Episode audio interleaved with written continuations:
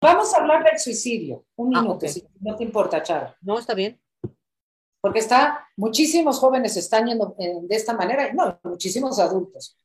Sí. Eh, vamos a hablar del suicidio, porque el suicidio no es algo que, que, que, que, de la manera que yo lo tenga, tengo entendido, no es algo seguro. O sea, tú vienes a esta vida eh, con una serie de retos, todos venimos con una serie de retos.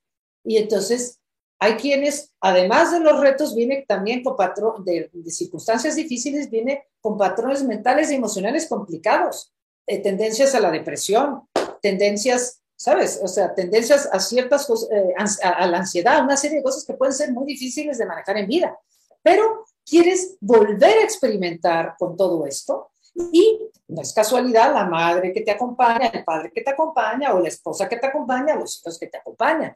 Todos ellos son parte del plan y todos ellos saben que has elegido una circunstancia difícil, al igual que tú eliges las tuyas. Entonces, sabes que vienes a acompañar a un alma que se ha propuesto una serie de retos difíciles. Entonces, puede ser que lo aprenda en vida, puede que no, puede que...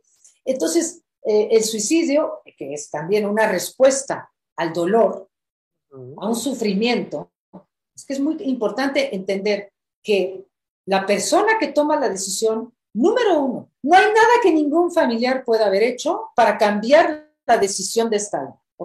Esto es algo que, eh, al igual que el alma elige sus circunstancias, también elige la forma de morir. Y no hay nada, si esta alma lo decide, que nadie pueda hacer, aunque sea, lo amen más que a nadie.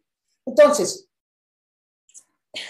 es verdad que pierdes una oportunidad cuando te suicidas porque la vida siempre es una oportunidad de, de, de, de, de, enfrentar, de hacer lo mejor que puedas. Pero sí, para muchas personas puede ser que el suicidio sea lo mejor que pueden hacer y se respeta y se vale. Ya vendrá la enseñanza después para esta alma que tenía que haber aprendido y que todavía eh, necesita aprender. Ya tendrá este conocimiento en la luz. Pero incluso el suicidio.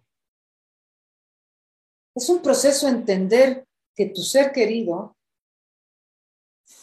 está en un proceso evolutivo y que eso era parte de su proceso. Ahora, entender eso, respetar eso, eh,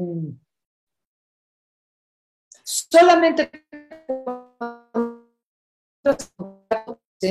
solamente cuando pasa ese silencio interno, ese ese espacio donde no hay juicio, donde hay unión con todo, donde vuelves a la unidad, a tu centro, solo ahí te das cuenta que todo es perfecto como está, aún el suicidio de tu ser querido.